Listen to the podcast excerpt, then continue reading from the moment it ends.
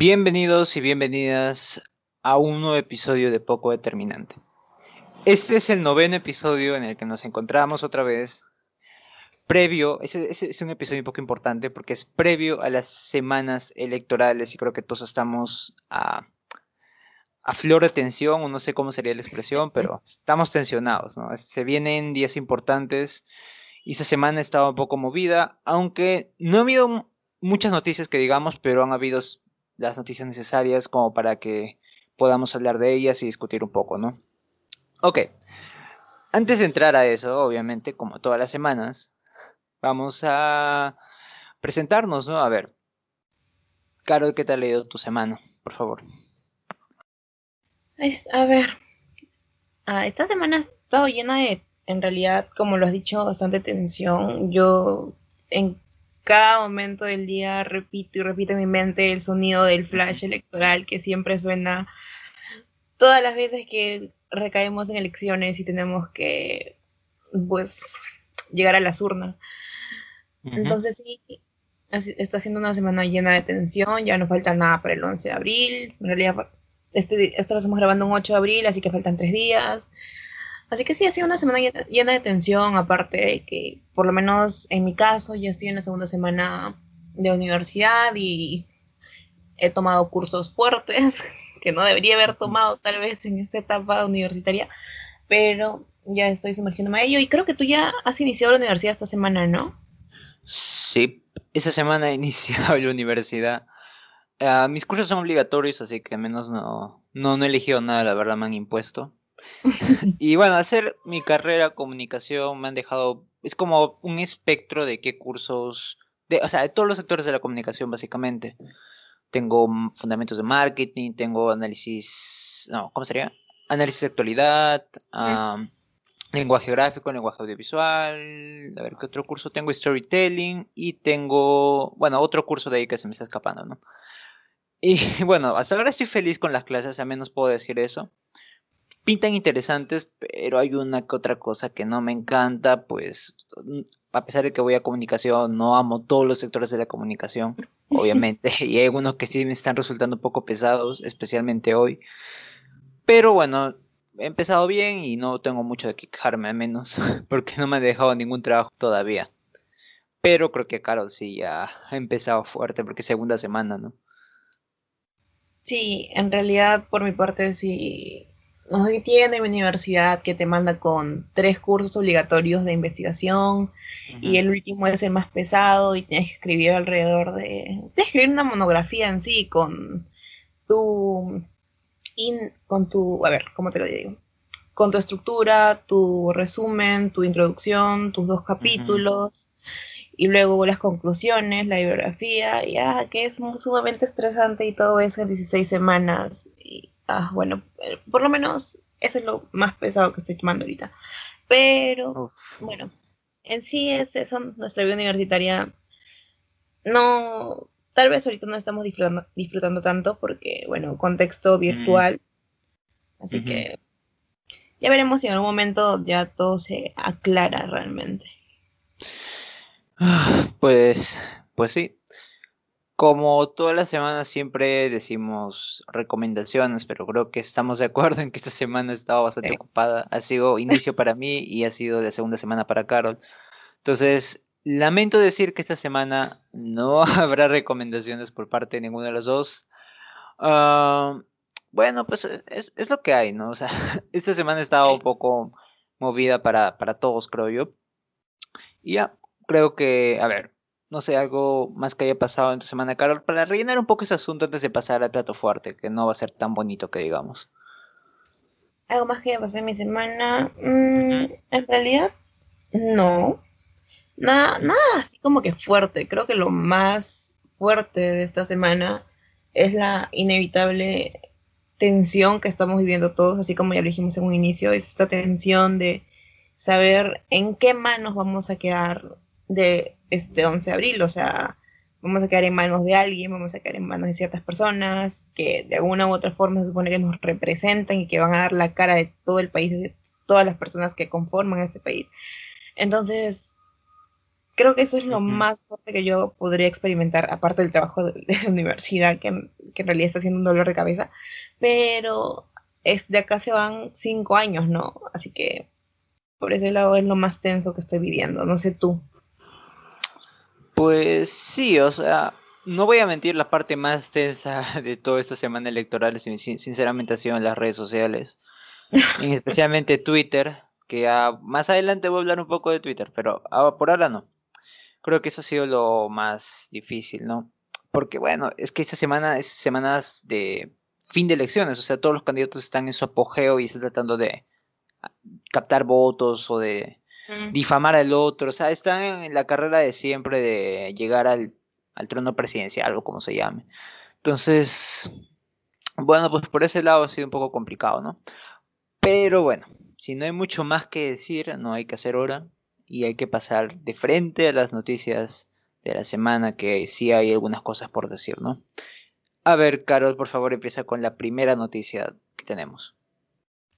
A ver, hace unos días salió la, el resultado de una encuesta de Ipsos que, a ver, que colocaba al Escano en, en primer lugar con un 14.7%, a Hernando de Soto con un 13.9%, a Verónica Mendoza con un 12.14% de intención de voto, a Forsyth en cuarto lugar con un 11.9%, a Keiko Fujimori en un 11 con un 11.2% y a Rafael López Aliaga con 8.2%.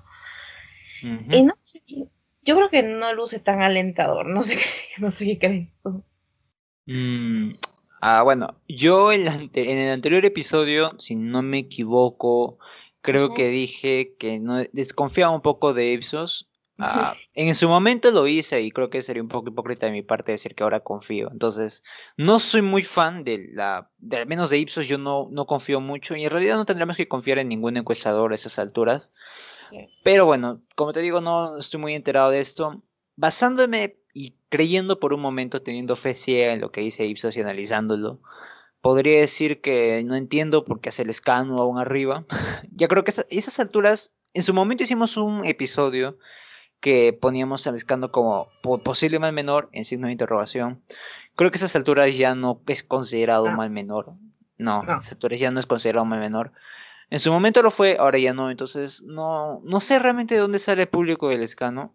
Supongo que veo públicos en todo lado, pero no veo un público al del escano precisamente. Pero eh. Después está Hernando de Soto con 13.9%. Le sigue Verónica, le sigue Forsyth bueno, es algo, bueno, al menos aquí lo que llama la atención, o al menos lo más resaltante, supongo que es que Rafael López Aliaga está al final de la lista y no está en los primeros lugares, como aparece en otras encuestas. Y bueno, Forsyth en esta, en Ipsos, Forsyth sigue vivo, así que, porque en otras ya está bien enterrado.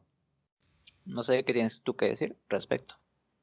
En realidad yo lo que vi, bueno, lo que me sorprendió al ver esta, este resultado de encuestas, fue a Hernando de Soto arriba, o sea, ah, es que hay gente que lo considera un mal menor, ¿no? Y que dice entre Hernando de Soto y no sé, y entre Hernando de Soto y Forsyth voy por Hernando de Soto, pero ah, en lo personal, para mí Hernando de Soto no es una opción viable, ni Lescano tampoco. Pero sé que Lescano tiene, tiene gente, o eso creo en el sur, no estoy tan segura. Pero Hernando de Soto o sea, por lo que veo en Twitter, y solo me estoy guiando por lo que veo en Twitter, veo que su gente son jóvenes blancos que no, que no necesariamente no son blancos de piel, sino ya sabemos que la blancura da, bueno, viene de otros factores también, que es la posición económica, em, ya bueno, tus ingresos, en qué, en qué lugar estudias y todo eso. Entonces veo que son jóvenes, blancos o blancas y está tan limitado a un cierto grupo que le da votos y se guían con el discurso del economista predilecto o el economista perfecto y le ceden todo. Entonces, si nos guiamos por esta encuesta, yo diría que si es que esta encuesta fuera real, porque no lo sé, no me consta, no sé si realmente es real, yo diría que su público más que todo es ese, y que si hay gente que votaría por él sería ese ese grupo que en realidad no es tan consciente de lo que realmente es el país. Entonces, sí, tal vez suena que estoy juzgando, pero es lo que yo veo. Y no lo veo como una opción viable, porque si no eres capaz de reconocer lo que es el país y solo te guías en la economía, entonces para mí esto fue lo que más me sorprendió, ver a Hernando de Soto arriba en una encuesta. Hmm. Ah, bueno, bueno, pues sí, no, la verdad yo, yo he escuchado a varias personas ah, que van a votar por De Soto. Mm, no precisamente, bueno, sí, he escuchado de todos, de todos lados, de verdad, personas que lo he visto en Twitter, lo he visto en otras redes sociales, lo he escuchado directamente de algunos de mis compañeros de la U o he escuchado también por otros lados que piensan votar por De Soto. Mm, bueno, yo al menos con ese, en ese lado no me meto mucho respecto a qué votan o no. Yo creo que ya me expresé de cuál es mi opinión de Soto en el anterior episodio. Yo ya no lo considero una opción para mí.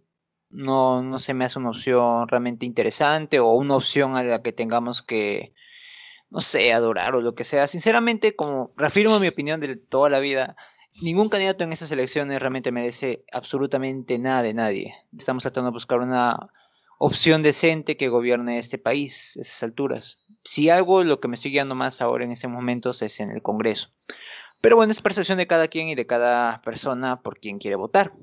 Ahora pasamos a la encuesta IEP. Yo confío un poco más en esa encuesta, pero no tampoco pondré las manos a fuego por ella de todas maneras. Y creo que esa encuesta es la que más sorprendió a muchos eh, este domingo que salió, si no me equivoco. Fujimori aparece en la cabeza con 9.8%, Soto con 9.8% también, o sea, está en un empate, Aliá con 8.4%, Lescano con 8.2% y Verónica con 7.3. Además, como dato no menor, Castillo, o sea, Pedro Castillo, sube también eh, a las posibilidades con un 6.6 detrás de Verónica. No sé, Carol, a ver, dinos tu opinión, por favor. Ay, no sé, yo necesito que la gente se desahueve. Porque, a ver, es, es un. A ver, ¿cómo decirlo? mucha gente cree en la encuesta de IEP, ¿no? Y tampoco sé si es real, no puedo decir que es una encuesta verdadera y que el margen de error es mínimo, no lo sé.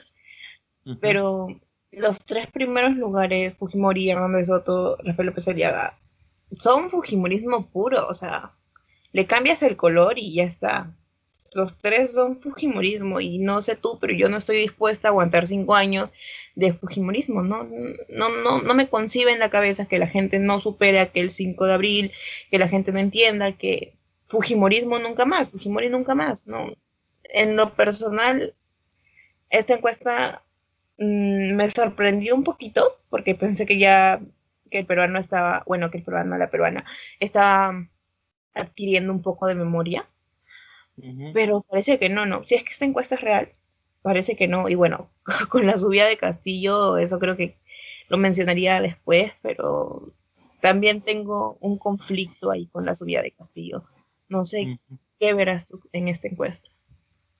Ok. Lo primero que me llama la atención de esta encuesta es, es que a diferencia de la otra, los porcentajes son bajos. Incluso para el primer puesto, Fujimori y Soto, bueno, es 9.8 y, la, y el escano en el anterior en Ipsos tenía 14.7. Entonces, realmente los porcentajes son muy, muy bajos comparados con otras elecciones, lo cual también habla de que muchos están indecisos sobre quién votar. Por eso esa semana básicamente es bastante importante. Bueno, aunque ya acabó porque esa semana, bueno, el día de hoy se acaban los mítines, o sea, ya no pueden hacer campaña los candidatos, así que bueno, supongo que duró hasta hoy. Pero bueno, esa semana fue importante de todas maneras. A ver, respecto a la encuesta. Mm, bueno, los tres que encabezan son de derecha. Lescano, también siendo Lescano, la verdad.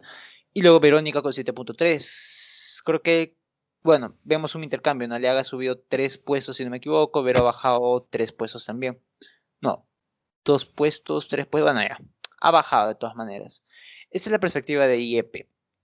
Ah, bueno, pues que, queda por decir, ¿no? O sea, Fujimori siempre ha tenido, bueno, Keiko siempre ha tenido una base sólida en la cual respaldarse, que uno pensaría que ya se habría acabado luego de todos estos años, pero sigue ahí. Mm, tengo esperanzas aún porque sigue siendo 9.8 y yo no veo a Keiko subiendo más. Siento que se queda ahí, se va a estancar ahí. Por ese lado tengo esperanzas. Mm, Aliaga 8.4, bueno, yo, yo ya sabemos qué opinamos de Aliaga, la verdad. Escano está ahí, de Soto también está 9.8 empatando con Fujimori, cabeza a cabeza.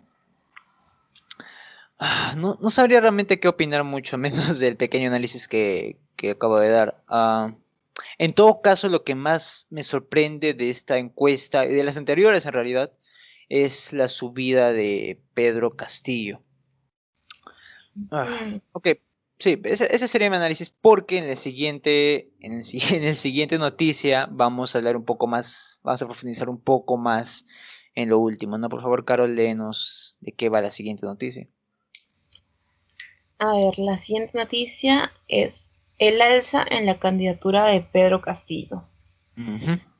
Y eso es lo que ya mencionamos, pero creo que ahora necesitamos profundizar un poco en esto, ¿no? Porque creo que con el debate se dio a conocer más que todo quién, era Pedro Castillo y ciertos votantes que antes pertenecían al escano, tal vez, o a Verónica, se han movido para ese grupo, o o votantes de cualquier otro que vio que simplemente su candidato o su candidata no daba la talla y se movieron hacia Pedro Castillo creyendo que era uno, creyendo que es una opción viable y no sé qué pensarás tú acerca de eso.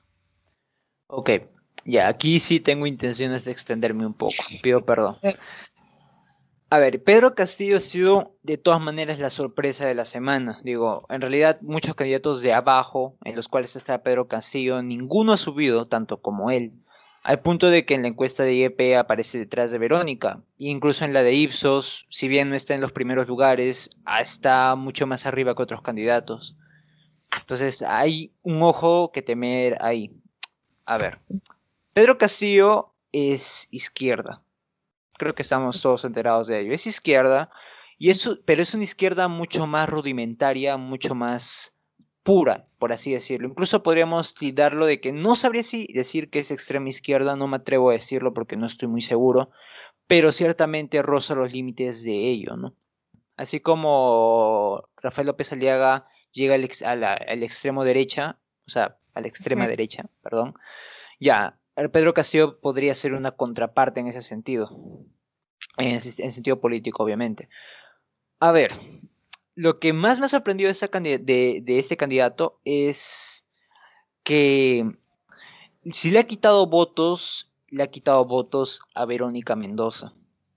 Al escano no sabría decir mucho, capaz sí sí, no sabría porque el escano es de todas maneras más fuerte en el sur, y sin embargo, Castillo también es muy fuerte en el sur, pero es un, en el sur, digamos, mm, profundo, si sería la palabra, no estoy seguro, pero en un sur más regional, de todas maneras.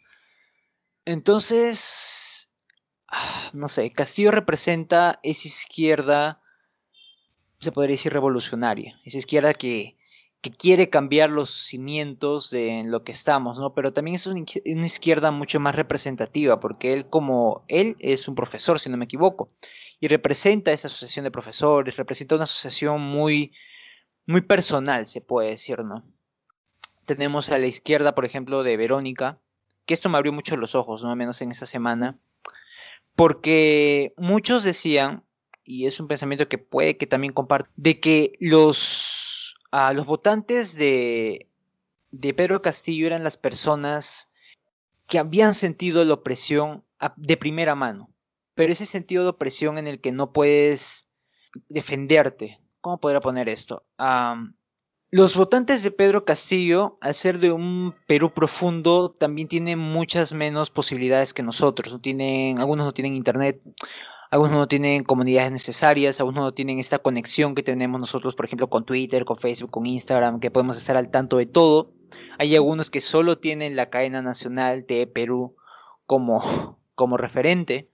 Entonces, Pedro Castillo representa un sentimiento peruano bastante profundo, con sus ideales buenos y malos. Mientras que Verónica últimamente me ha dado cuenta de que representa esa parte progresista de la izquierda. sin que sea algo nada, sin que sea malo, porque unos usan progre como insulto y X, ¿no? Pero no, progresista en el sentido de que quiere avanzar en el sentido de los derechos humanos, lo social, etc. Entonces, creo que hay una diferencia y creo que ahí es donde se contrapone y por eso pienso que capaz uno de los mayores enemigos, entre comillas, de la campaña de Verónica podría ser Castillo, porque le está quitando votos. Votos no tantos, pero le está quitando. Votos que podrían ir para ella, pero que no van, por una razón. Que el sentido, del Perú, el Perú más profundo, el Perú que no accede a muchas cosas, no es progresista. Y eso es algo que me, me, ha entrado un poco en la cabeza, no es progresista.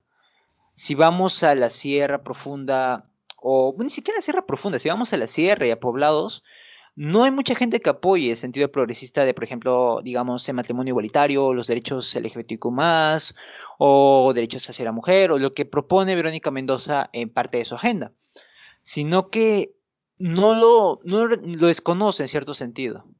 Eh, ese es el punto. Una gran parte de los votantes de Verónica, al menos aquí en Perú, en Perú, bueno, obviamente Perú, proviene precisamente de un sector que está mucho más consciente del cambio social, que no es la realidad del país en realidad, porque muchos no estamos conscientes, muchos en la selva, muchos en la sierra, no lo tienen como prioridad, tienen como prioridad su vida como tal, o sea, sus derechos, sus derechos, no sabría decir si a base de desinformación, no lo sé, pero al menos Castillo siempre ha sido un representante nato de ello, ¿no? Creo que últimamente, estos últimos días, han surgido comentarios, como Castillo ha subido en popularidad y bueno, en lo que sea. He visto comentarios en Twitter, porque bueno, es Twitter, ¿no?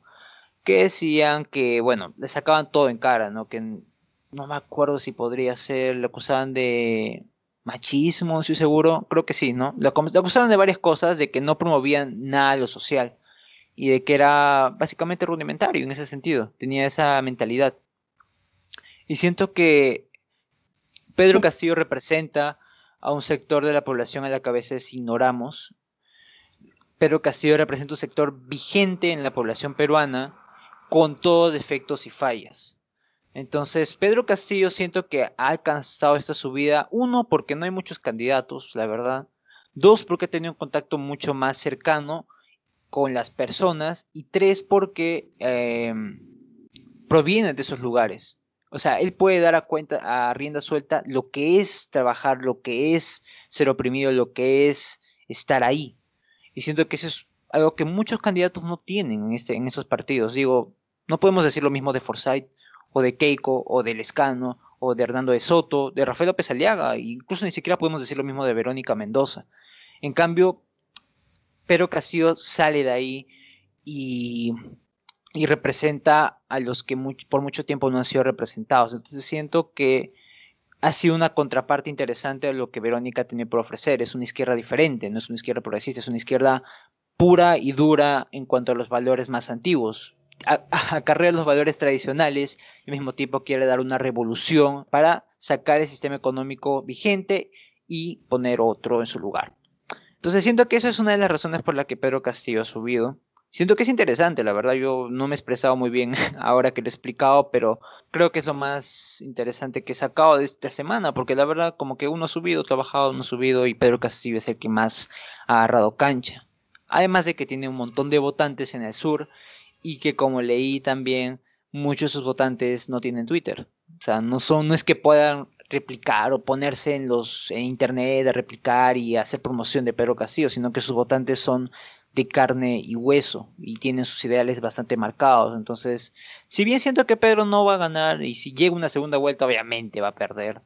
Siento que de todas maneras, a comparación de otros años, ha surgido con bastante fuerza y es como que creo lo más representativo que ha tenido la izquierda en un buen tiempo.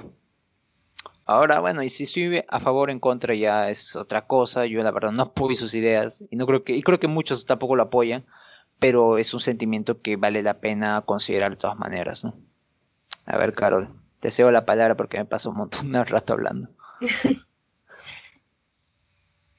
en realidad yo no estaba tan enterada de la subida de Pedro Castillo. En sí había visto algunos tweets, algunos comentarios en Instagram también, pero no estaba tan al tanto del fenómeno que se ha convertido Pedro Castillo, ¿no? Este fenómeno como que medio mediático, por así decirlo y la subida que ha tenido y que en definitiva, como tú lo has mencionado, son dos tipos de izquierdas completamente distintas. Creo que Pedro Castillo es una izquierda más radical, por así decirlo. Sí. Y, Verónica es una izquierda más suavecita, como en algún momento tal vez lo fue Ollanta, antes de que, bueno, antes de que se vendiera la Confiet y ya eso fuera cualquier cosa menos izquierda, ¿no? Pero he visto sus ideales, he visto, eh, antes del episodio estuve revisando algunas cosas y sí, como dijiste, es profesor. Creo que hubieron ciertas cosas al momento de, en un momento de la evaluación de profesores hace ya muchos años, que él quería reinstaurar o reincorporar a los profesores que jalaron alguna prueba. No estoy tan segura acerca de eso. Pero en definitiva, lo, he visto, he escuchado algunas cosas, tanto en su propio discurso como lo que se dicen quienes lo conocen. Y en realidad, sinceramente, yo no comparto sus ideales, no los comparto a pesar de ser una izquierda, por lo, por lo mismo de que es una izquierda muy radical no podría compartirlos. Sin embargo, soy consciente de que de esta polarización, ¿no? Es decir, si Pedro Castillo sube, vamos a ver una polarización total, porque quienes están arriba, según lo que veo, López Aliaga, no sé por qué, no sé por qué, pero sigue arriba. Y si sube Pedro Castillo, bueno, entonces estamos viendo una extrema derecha y una extrema izquierda. Y yo en realidad, en los cortos años que llevo de vida y en el poco tiempo en el que realmente me, he puesto interés, me he interesado realmente en la política, yo no había visto esto, una, o yo no lo había vivido, una polarización de no, no estoy, ¿cómo decirlo? ¿Cómo decir sin que esto suene mal? En realidad, así, una decisión bastante personal. No me gustaría que Pedro Castillo siga subiendo así lo digo porque no me da vergüenza decirlo. No me gustaría que Pedro Castillo siga subiendo, pero si es que sube, yo realmente me preocuparía, porque sería Pedro Castillo, sería López Aliaga, la gentita de Hernando de Soto, y yo sí me preocuparía, porque si pasa segunda vuelta, creo que ahí ya tendríamos un problema y ya en lo personal yo no tendría un mal menor al que darle mi voto. Así lo digo yo. Pues sí, o sea, yo tampoco considero que Pedro Castillo vaya a subir. No, no creo que realmente tenga una representación tan grande como para que se coloque en los primeros puestos y de todas maneras estoy seguro de que si se coloca entre los primeros puestos en el flash electoral, cualquier otra persona le va a ganar. Porque, como te digo, Radic, eh, él tiene unas ideales un poco radicales. No, un poco radicales, no, tiene ideales radicales que de todas maneras yo tampoco estoy de acuerdo y no me molesta tampoco admitirlo. Y creo que muchos en realidad no estarían de acuerdo si lo leen. Pero como te digo, es un sentimiento que sigue existiendo en la Sierra Peruana y sigue existiendo como tal. Estamos viendo dos polarizaciones de izquierda, como te digo, también en mucho tiempo. Tenemos a Verónica, que va hacia un lado progresista, tenemos a Pedro Castillo, que va hacia un lado un poco más, digamos, no sé, no, a ver, ¿cómo sería? Ah, no, sería puro, una izquierda pura se podría decir, que fue lo que nació básicamente en una idea revolucionaria, en un cambiémoslo todo. Entonces, bueno, pues o sea, cada quien tiene sus votantes y cada quien va a decidir por quién vota, pero Pedro Castillo ha sido la noticia, una de las noticias de la semana. Puede que siga subiendo. Sé que, sé que iba a tener un meeting, creo, hoy en Campo de Marte, lo cual me sorprendió bastante, porque bueno, pensé que sus pensé realmente que iba a volver a, a la sierra donde está como su mayor cantidad de votantes, pero bueno, él tiene, tiene sus maneras de dirigirse, ¿no? Entonces sí, pues ha agarrado bastante gente en el sur básicamente y parece que se está poniendo en la cabeza para ser un contrincante más en esta carrera electoral. Ah, en realidad, algo que quería mencionar más acerca de esto, que se me ha hecho bastante curioso, es que ahorita buscando en Twitter Pedro Castillo y buscando nada más solo para ver cuál, qué tan polarizada estaba la opinión o qué tan, qué contraste había entre lo que la gente podía decir acerca de Pedro Castillo, ya sea a favor, en contra o simplemente considerándolo como una opción más, me di cuenta de que a pesar de ser una izquierda muy radical, bueno, no sé si muy radical, pero es una izquierda radical de hecho, no lo terruquean. Mm, en parte no lo terruquean porque no es una opción real, se puede decir. O sea, como que aún no lo catalogan como una opción real. Ha, sido más como un escándalo que ha surgido esa semana, como que ha subido. Pero no lo catalogan uno, creo yo, porque siento que los candidatos no le han dado, no, no le tienen un miedo como le tienen a Verónica, porque Verónica puede ganar. Y Pedro Castillo, a menos, bueno, desde mi punto de vista, yo creo que es imposible de todas maneras que gane. Siento que, por ejemplo, si queda en una segunda vuelta, que es por los casos, entre Rafael López Aliaga y, él, va a ganar Rafael. Si queda Hernando de Soto y él, va a ganar Hernando de Soto. Si queda Lescano y él, va a ganar Lescano. Si queda Forsyth y él, va a ganar Forsyth. Siento que con cualquiera que se enfrente en una segunda vuelta, en el peor de los casos, va a ganar. Y por ello no es una opción, no es como un oponente real. Siento que no lo consideran de esa manera. En cambio, Verónica sí, porque Verónica tiene votos, tiene apoyo y ha estado en las encuestas arriba durante mucho, mucho tiempo. Creo que eso sería el principal motivo, además de que, bueno, pues los votantes de Verónica tienen más presencia en redes. A cambio, yo no he visto mucho como Castillo Lovers, ¿no? Que, que estén ahí posteando de Castillo. Es como que está pasando muy desapercibido capaz porque no tiene mucha presencia en las redes. Es como, como te digo, más de carne y hueso o más de ideales. Ese, es mi punto de vista, ¿no? Capaz me equivoco, pero no sé. Yo pienso que por, por esa razón al menos no. Y de todas maneras seguro no te ruquea uno que otro. Porque bueno, pues así es internet o así es Twitter, ¿no? Sí, bueno, ese era un punto que, me, que quería resaltar. Y si tal vez sea por lo que dices, ¿no? Que tal vez realmente no lo consideran alguien peligroso, tal vez alguien a que temerle. Pero no, sé, igual se me hace muy interesante. Ya quiero ver estos días si es que por alguna razón mm, sube más. No sé, realmente estamos con tanta gente creyendo realmente fielmente en su voto, votan con una idea de por quién va a votar, con tan poca gente consciente de o ya segura de por quién va a votar, realmente puede pasar cualquier cosa. Si se sí, Mm, los candidatos con la justa y eso todavía superan el 10% si consideramos Ipsos. Así que pueden pasar muchas cosas, pero bueno, creo que ya quedamos firmes con lo de Pedro Castillo, ¿no? Sí. Entonces pasamos a la siguiente noticia, así que por favor, dinos cuál es. A ver, esta noticia es bastante reciente. eh, ayer, si no me equivoco, el Colegio de Economistas organizó un debate y solo se presentó Guzmán, Julio Guzmán. Creo que es el único que no ha dado a, estos debates, no estoy totalmente segura, pero lo he visto varias veces. Y no sé, ese Colegio de Economistas, tenemos a un gran economista, según dicen muchas personas, como Hernando de Soto, y ¿por qué faltar? Eso es lo que yo me pregunto. Ni bien vi la noticia, fue lo que pregunté, porque la noticia mostraba la imagen con los las, la, y el moderador ahí, y solo estaba Guzmán. no sé, ¿tú qué opinas acerca de eso? Ah, he visto bastantes personas que se reían de ello en, bueno, en redes, ¿no? De que porque que, Guzmán se quedó solito, que, que Guzmán bueno, se quedó apartado del resto, que nadie le hizo caso.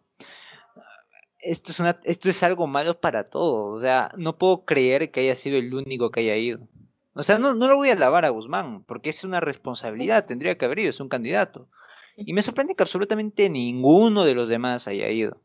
Me sorprende bastante, la verdad. Y siento que, no sé, yo te voy a ser sincero, yo no iba a ver el debate, o sea, porque tengo otras cosas que hacer, así que en ese sentido tampoco te puedo decir, yo iba a ver el debate, iba a estar atento, iba a estar apuntando todo, o sea, no, o sea, no lo iba a ver. Pero si tienes un compromiso y si tienes que ir y eres un candidato, tienes que exponer tus propuestas, tienes que ir. Y bueno, Guzmán fue y bueno, supongo que bien por él, no lo voy a aplaudir por ir porque es su responsabilidad, pero ¿qué pasó con los demás? Nadie fue. Ah, me parece bastante triste, tendrían que haber ido. Y qué triste que esa es una noticia en el Perú. Una vez más, ¿no? sí, bueno, una vez más. Y yo no entiendo, o sea, ya envías tu comunicado de que vas a faltar el debate, pero es un debate y así lo vean, no lo sé. 2.000 personas, ponte. Es un debate. Y es algo a lo que tienes que ir porque tal vez esas 2.000 personas estaban esperando ver tus propuestas. Y ese que quiere ser Exacto. él, este, bueno, la persona que, bueno, que ocupe el sillón presidencial, tiene que ir, no la conocen personas que en esta última recta final aún están decidiendo su voto porque no son totalmente conscientes, ¿no? O sea, no son totalmente conscientes en el sentido de que no, de que quieren escuchar tus propuestas de tu boca. No, no quieren leerlo en plan de gobierno, lo quieren escuchar de tu boca.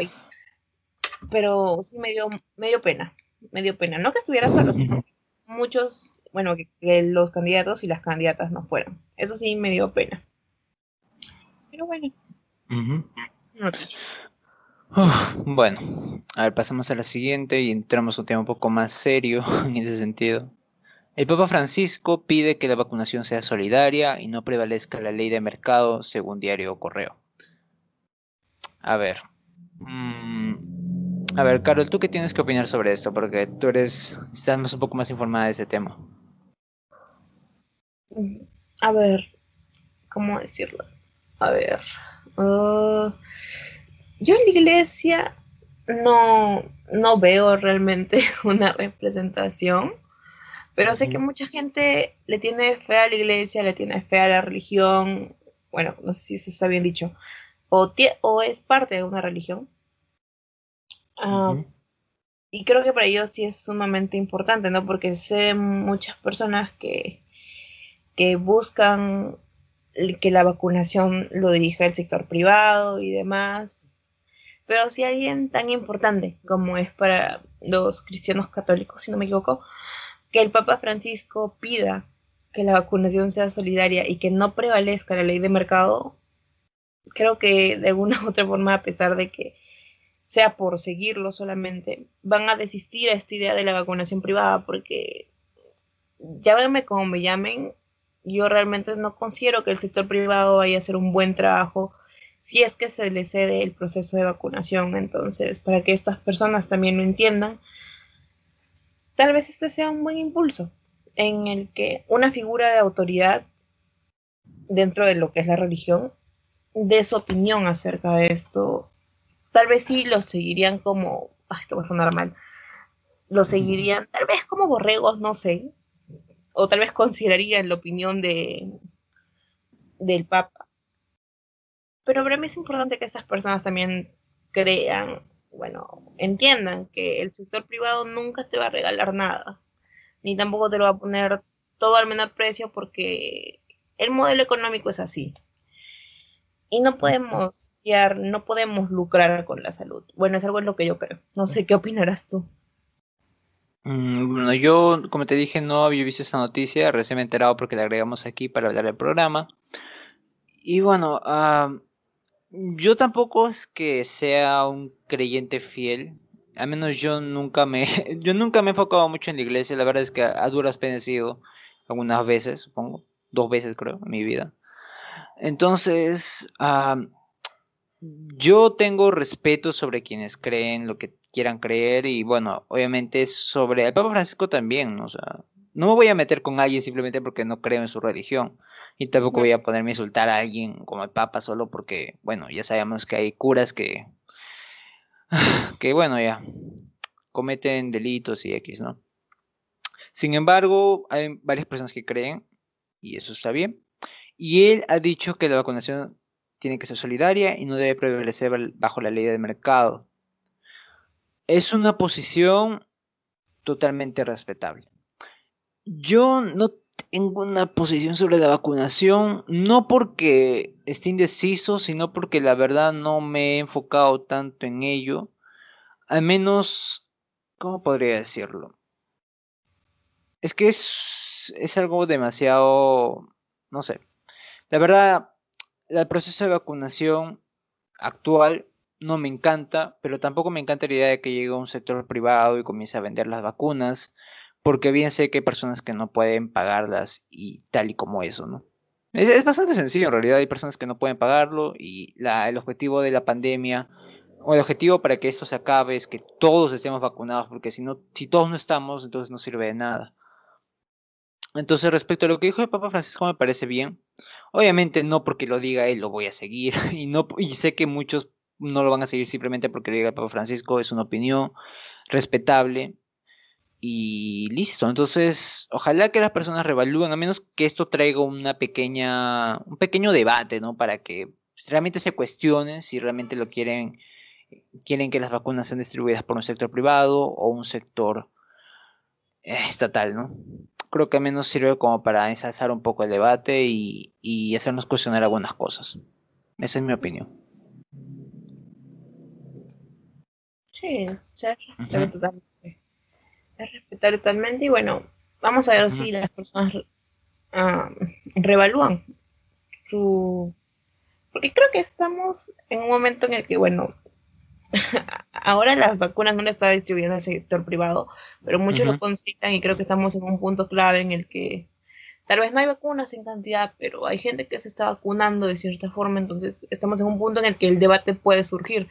Tal vez no sea, tal vez tu opinión no vaya a ser lo que se vaya a hacer en un futuro, pero es algo que se puede debatir y se puede opinar acerca de algo, si puedes dar argumentos factibles o bueno, argumentos válidos, argumentos concisos acerca de algo frente a otras personas, siempre con el debido respeto, creo que es sumamente válido que, se hable, no que se oculte, sino que se hable. Así que, bueno, creo que no hay nada más que decir acerca de esta noticia, ¿no? No. a la siguiente. Ahora sí, vamos con la siguiente noticia ya. Ok. Que son los últimos efectos del COVID en nuestro país. Y es que ayer o hace un par de días se hizo viral una publicación en Facebook que decía cambio terrenos por oxígeno con urgencia. Y yo lo vi porque se hizo viral. Creo que esta es una representación bastante, bastante triste, bastante deprimente de lo que está haciendo la pandemia o de lo que está visibilizando tal vez la pandemia, de que algunos pueden hacer algunas cosas y otros no, de que el modelo económico tiene sus fallas, de que el Estado no está respondiendo como debería. Y de muchas cosas más. Creo que estos efectos son consecuencias que tal vez antes se podían ver, pero ahora se han dilatado, por así decirlo, y ahora no es algo que podamos seguir ignorando. No sé qué tú pensarás acerca de eso. Sí, estoy, estoy muy de acuerdo. A ver, para serle sincero, esta noticia, menos cuando yo la apunté hace unos, ya varios días, el sábado, si no me equivoco, la noticia decía, se viene la tercera ola, porque era lo que estaba sonando en ese momento. A esas alturas del juego ya la noticia es muy diferente han habido muchos muertos. De hecho, creo que hace unos días, si no me equivoco, o ayer, llegamos a un pico de muertos bastante alto. Mucho más alto creo que el anterior, la anterior ola, la segunda o la primera. Entonces, las cosas están volviendo fuerte. El COVID no se ha ido, sigue vigente en el Perú. Y si bien otros países han llegado a la tercera ola ya hace unos meses, Perú siempre está un poco retrasado respecto a estas cosas. La segunda ola llegó retrasada y la tercera ola también ha llegado un poco con retraso y por fin ha golpeado fuerte en la población, con las variantes y con todo. Entonces, bueno, primero eso, ¿no? Que primero cuídense, porque está feo aún ahí afuera. Ah, segundo, como dijo Carol, ha habido, estas últimas semanas también se ha visibilizado un poco más todo el asunto con el oxígeno y, las vacunaciones. Para quienes no sabían, esta, esta, esta semana también salió, se hizo viral también una publicación en la cual afirmaban que Perú había sido uno de los peores países que había manejado la pandemia, según un estudio. Y, y, fue bastante preocupante, ¿no? O sea, obviamente quienes cuando ven ese tipo de noticias dicen, ay, la culpa es Sagaz, es la culpa de, Vizcarra y de todo el asunto, ¿no? Obviamente, yo considero, a menos esa es mi opinión, que el anterior gobierno que hubo no fue muy efectivo. lo opiné desde el principio y al final parece que se cumplió, lamentablemente. No fue efectivo a la hora de combatir la pandemia. Y en este gobierno, pues estamos haciendo lo que podemos a esas alturas. No estamos en una situación ideal. El Perú todavía necesita comprar bastantes vacunas. No cubrimos ni siquiera la mitad de la población peruana. Y la gente sigue muriendo y los, los tanques de oxígeno no están disponibles para todos. Y obviamente al ser un recurso manejado por el sector privado, pues hacen con los precios lo que quieren, pues, ¿no? O sea, creo que hubo unos, unas, buenas personas en la pandemia anterior, bueno, en, la segunda ola, que comenzaban a regalar a, a lo que se llamó, creo, una, un señor, creo que fue el ángel del oxígeno, y comenzó a regalar oxígeno a los más necesitados. Creo que en ese sentido podemos ver el contraste de que el sector privado, o sea, como hubo un buen señor en ese momento y que lamentablemente falleció, ahora hay otras personas que no tienen un menor reparo en subirle un precio a un precio exorbitante el oxígeno para, para, que los, para que ellos ganen y los demás se jodan, pues, ¿no?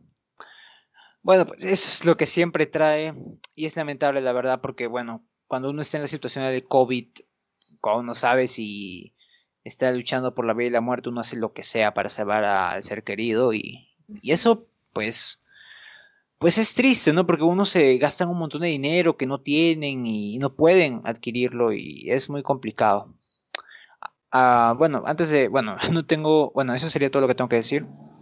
Además de que avisar que la variante brasileña, la, la variante que está viniendo, las variantes en plural, están teniendo un efecto mucho más fuerte en jóvenes. ¿Por qué?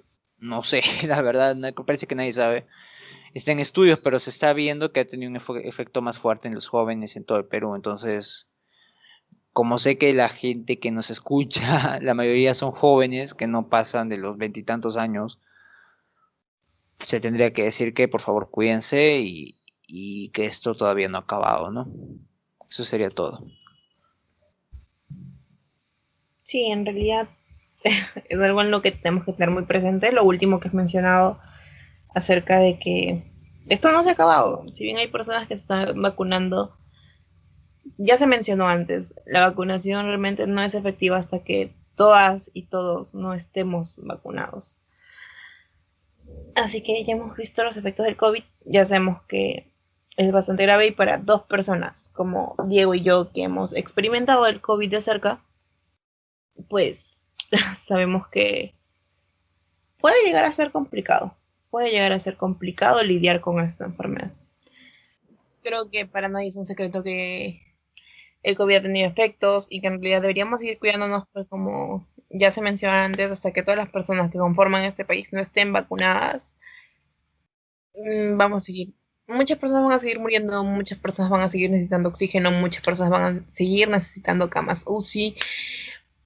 Y vamos a ver una y otra vez los los efectos de, la pandemia. Estas cosas que se utilizan ahora más que nunca. Pero bueno, esa es la última noticia que teníamos para hoy. Así es. Lo que ha pasado esta semana. Esta es la última. Pero no queríamos irnos así como así, ¿no? Ya solo mencionando noticias, sino estamos en la semana electoral, faltan tres días. Y queremos ver, ahora que Diego y yo tal vez actualmente somos más conscientes de, que, de lo que representa hacer política en el país.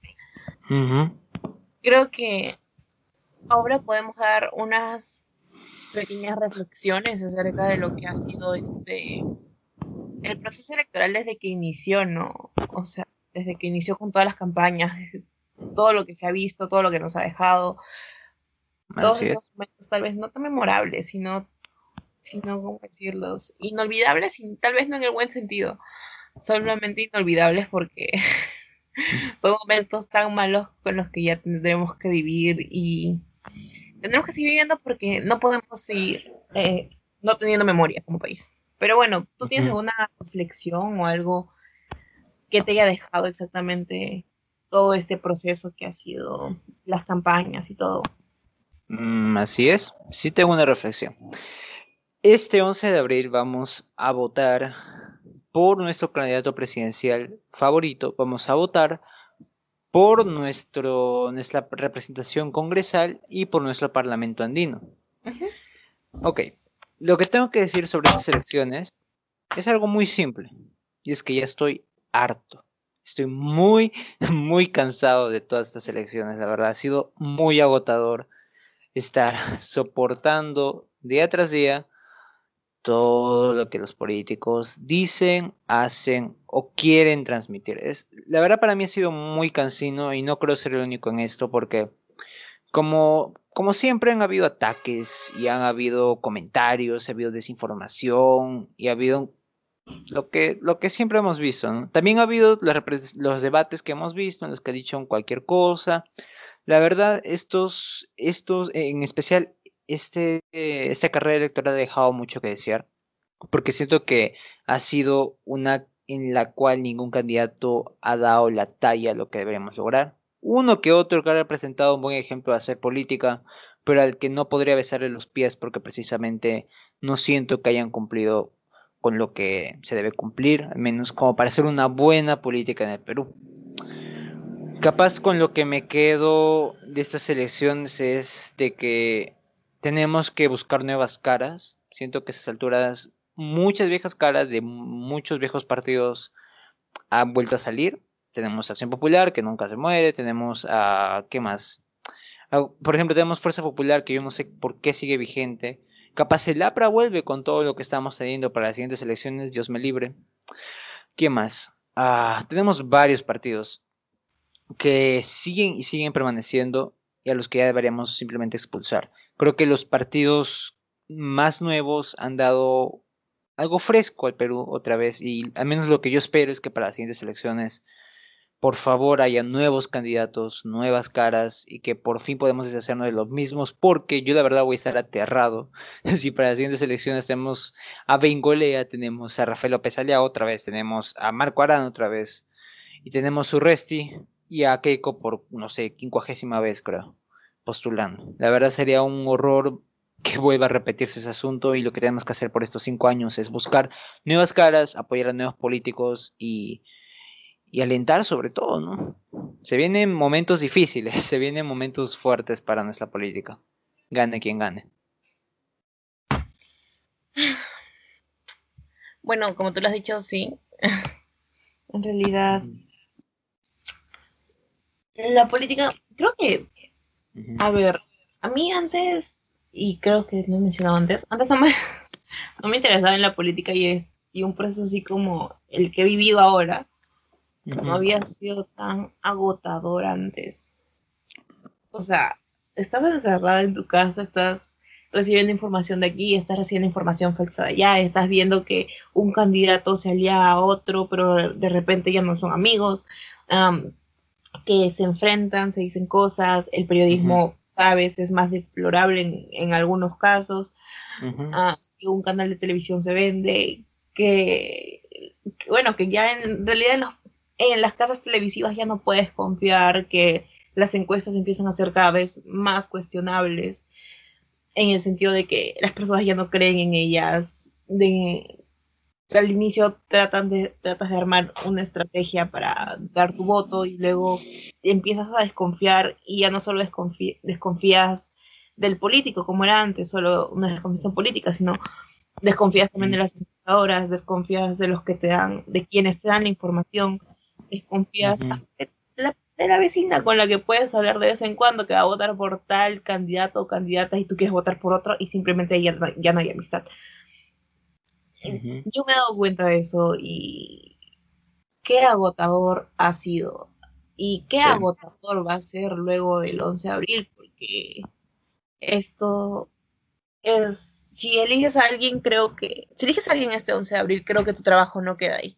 Como ciudadanos y ciudadanas tenemos un labor, un rol en este país y es no solo el marcar por alguien y ya está, sino verificar que lo que sea que te prometió, además de que sea viable, verificar que lo cumpla. Tenemos que estar observando y eso tal vez nos lleva a pensar de que la política no es solo esto, no es solo darle tu voto a alguien, sino ser crítico, sino observar, sino darte cuenta de que si votaste por tal persona y tal persona subió y le empezó a cagar, entonces es darte cuenta de que ya, ya sé por quién no puedo votar en otras próximas elecciones y siempre tener presente lo que hacen las y los candidatos y candidatas en una campaña electoral. Creo que en realidad nunca había estado tan agotada antes mentalmente porque es toda una sobrecarga y ahora que estamos encerrados, encerradas, es toda una carga. Simplemente lo único que podría decir es lo que nos falta, eh, no olvidemos, porque hasta ahora hemos demostrado que somos un país que no tiene memoria y que cuando quiere recordar lo hace y tal vez lo hace mal. Y un ejemplo claro de ello es el terruqueo, que mucha gente lo utiliza sin darse cuenta y ser realmente conscientes del periodo sangriento que fue la época del terrorismo en el país.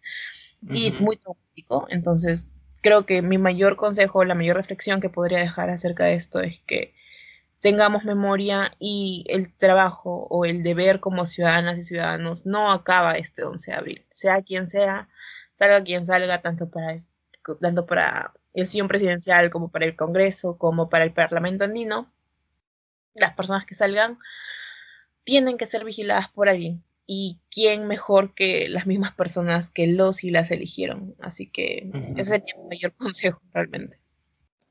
Así es. Ah, bueno, pues sí, siento que la política, o al menos la forma en la que hacemos política, con todo esto de la pandemia se ha, perjudicado bastante. Mucho, mucho, porque ha sido mucho más agotador. Siento que ah, la política es algo muy interesante porque siento que no debería estar presente siempre en nuestras vidas. Sinceramente, siento que a menos que seas político, el tener a la política siempre en tu vida es algo muy feliz porque si no eres partícipe en ella, no puedes hacer nada para cambiarla. Es muy frustrante, es muy frustrante. Eso tengo que admitirlo. Siento que la mejor manera, antes, por ejemplo, al menos salíamos, vivíamos nuestra vida un rato y luego volvíamos y podíamos despotricar contra los, las personas en el poder o lo que sea. Siento que al menos ahora, con todo esto de las redes y con todo esto de estar encerrados, no podemos hacer mucho.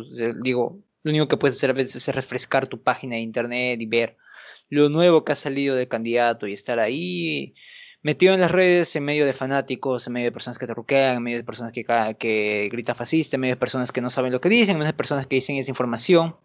Siento que al menos ha sido una experiencia muy agotadora estar en redes sociales, en todo esto de la pandemia, mucho más en procesos electorales y obviamente con todo esto de la segunda vuelta que seguro va a haber, capaz empeore, capaz mejore, la verdad depende de quienes llegan a estar entre los dos elegidos. Creo que va a depender mucho de eso, ¿no? Ah, bueno, no sabría mucho más. O sea, ¿qué más podría decir? No sé. Algo que he notado mucho y que para no hacerlo muy largo eso también, porque ya obviamente tenemos cosas que hacer. Bueno, he visto mucho en las redes últimamente la fanatización hacia los candidatos. Lo digo una vez más, realmente es muy molesto ver tanta fanatización. Y ha sido creo que lo más desgastado, desgastante de todo esto, de todo esto, porque, bueno, pues, no lo sé. Al menos Twitter cuando yo he entrado ha sido, wow, ha sido bastante intenso, ha sido muy, muy tóxico por momentos. Yo, yo me salí esta semana de Twitter. No, he entrado casi para nada, porque ha sido, la verdad, bastante complicado estar en medio de todas esas personas, ¿no? Que opinan, que dicen sus, sus formas de pensar, que otros desinforman. Es realmente un poco frustrante. Más aún capaz porque me he quedado el bicho de mi clase de fundamentos de comunicación, de que absolutamente todos tienen esa capacidad asombrosa de decir lo que quieren decir a su conveniencia y desinformar a, a cada rato. Y sinceramente, con ese bicho, cuando entras a las redes sociales, te sorprenderías la las veces en las que lo ves. Ha sido muy complicado con los Porky-Trolls, con los Autolovers, con los Vero-Lovers, con los, no sé, los de Partido Morado, con absolutamente todos los fanáticos. Ha sido bastante desgastante. Y bueno, lo bueno es que supongo que estamos acabando esto. Por favor, no se fanaticen. Lo digo de verdad, por favor. Es lo más. Es lo más triste que puedes ver, la verdad. Pero, bueno, no me quiero ir en un, tono desabrido, así que bueno. quisiera decirles que voten por convicción una vez más. Estas elecciones se vienen muy importantes, muy complicadas. Elijan por quienes quieren votar y sobre todo, y ese es un pequeño consejo que al menos yo les digo, uh, voten por quienes no solo, o sea, voten por los candidatos a, quienes no solo apoyas, sino por quienes asumirías, acepta las consecuencias de por quién vas a votar, por sus propuestas si puedes asumir las consecuencias, si dices yo asumo el riesgo con este candidato, si yo creo de verdad en que lo pueda hacer, hazlo, por convicción, porque las encuestas no son confiables. A esas alturas del juego ya no lo son. Y uno tiene que votar por quien cree, porque, bueno, pues, imagínate que votas por alguien en quien no crees y al final resulta ser alguien malo, o sea, ¿cómo vives con eso, no? Pero bueno, entonces, cada quien a su manera, cada quien vote por quien quiera, bueno, por quien crea que es mejor, Obviamente hemos visto a seres poco despreciables, pero al final del día yo no puedo traspasar la pantalla y decirte vota por esta persona si al final no quieres hacerlo. Simplemente evalúate en criterio y piensa de verdad, de verdad, de verdad por quién estás votando y si realmente vale la pena darle tu confianza. Porque hay muchas personas por las que no lo vale. Entonces, bueno, esa, esa es mi opinión, creo yo, y ya no tengo mucho más que decir. Carol, te cedo la palabra antes de ya despedirnos definitivamente. Creo que lo único que ya podría rescatar acerca de todo este proceso de campaña y de todo lo que ha significado estar presente en política de una forma tan activa es los tal vez fandoms que se han formado, los Lovers, los moradictos, los porky trolls, creo, no sé, creo que eso ha sido lo más divertido y ver cómo ahora que conozco Twitter, Twitter se, pues se me hace muy divertido. Entiendo que te hayas separado de Twitter porque en realidad es un lugar muy tóxico. Y la gente en, campaña electoral se, se, raya y se raya feo, así que se entiende que te hayas separado, pero creo que eso es lo, lo mejor, que, bueno, lo más rescatable de que, bueno, las risas no han faltado de cierta forma. La, la es un chiste. Es un chiste que te da risa hasta que te das cuenta de que, bueno, yo soy quien a representar, ¿no? Pero bueno, creo que eso es lo último que podría decir acerca de esto. Ay, Dios mío. Se viene con fuerza y se viene feo. Este domingo vamos a escuchar el flash electoral. Se nos va a bajar la presión a todos y vamos a esperar lo mejor para el país las elecciones, la segunda vuelta se va a venir por mayo, creo, y parece entonces Carol y yo vamos a poder votar. vamos a ah. tener el destino del país en nuestras manos. Y vamos a poder hacer lo que quiera con nuestro voto individual. Vamos a cambiar el Perú. Pero bueno, entonces hasta ese entonces no podemos hacer mucho más que simplemente apoyar y decirles que escojan bien, que miren la plancha congresal, me había olvidado de eso, miren la plancha congresal porque la plancha congresal me preocupa mucho más que la presidencial y eso es o sea, eso es algo bastante jodido de decir, porque la, la congresal está un poco fea. Un poco no, muy fea. Así que vean también eso, o sea, tampoco se dejen guiar. Y de Parlamento han ido también, aunque yo no sé mucho, pero por favor también chequen eso, que es importante. Así que bueno, yo no tengo mucho más que decir. Como ya afirmamos, hemos dado unas pequeñas reflexiones pre-11 de abril. Ya cuando hagamos el siguiente episodio ya habrá sucedido la tragedia o la no tragedia. Y ya sería inevitable, ¿no? Entonces, bueno, a ver, Carol, ¿por dónde te podemos seguir, por favor? Bueno, a mí en mi cuenta solamente personal, ¿Mm? solo estoy en Instagram, estoy como arroba carol-rfe, pero si nos quieren seguir así en conjunto, así siendo un equipo, estamos también en Instagram como arroba poco-determinante, que es la página oficial del podcast. Y a ti, bueno, si quieren seguir a Diego ya en lo personal, a él sí lo pueden seguir por Instagram y Twitter, ¿no es así? Danos tus cuentas. A ver, yo estoy en Instagram como arroba di.martínez-14. No publico mucho por ahí, así que por las huevas. Pero en, en, Twitter estoy como Diego, a ver, D mayúscula, Diego, doble M mayúscula. Ahí tampoco estoy tan activo porque me he salido, pero para el 11 de abril Sí, voy a estar ahí con dedos rápidos, retuiteando todo lo que pueda. Eso puedo asegurarlo. A ver, Carol, ¿por dónde nos pueden escuchar? Pueden escuchar este hermoso podcast. bueno, el episodio de hoy está disponible en Spotify, que es por donde más nos escuchan, Anchor, Breaker, Podcast Cast, en Radio Public, en Google Podcast y si es que están escuchando este episodio en alguna de las plataformas que ya mencioné, en unos días posiblemente esté en iTunes. Así es. Entonces, bueno, ha sido un placer hacer un episodio con ustedes una, vez más. Ya el siguiente viene a ser el décimo episodio.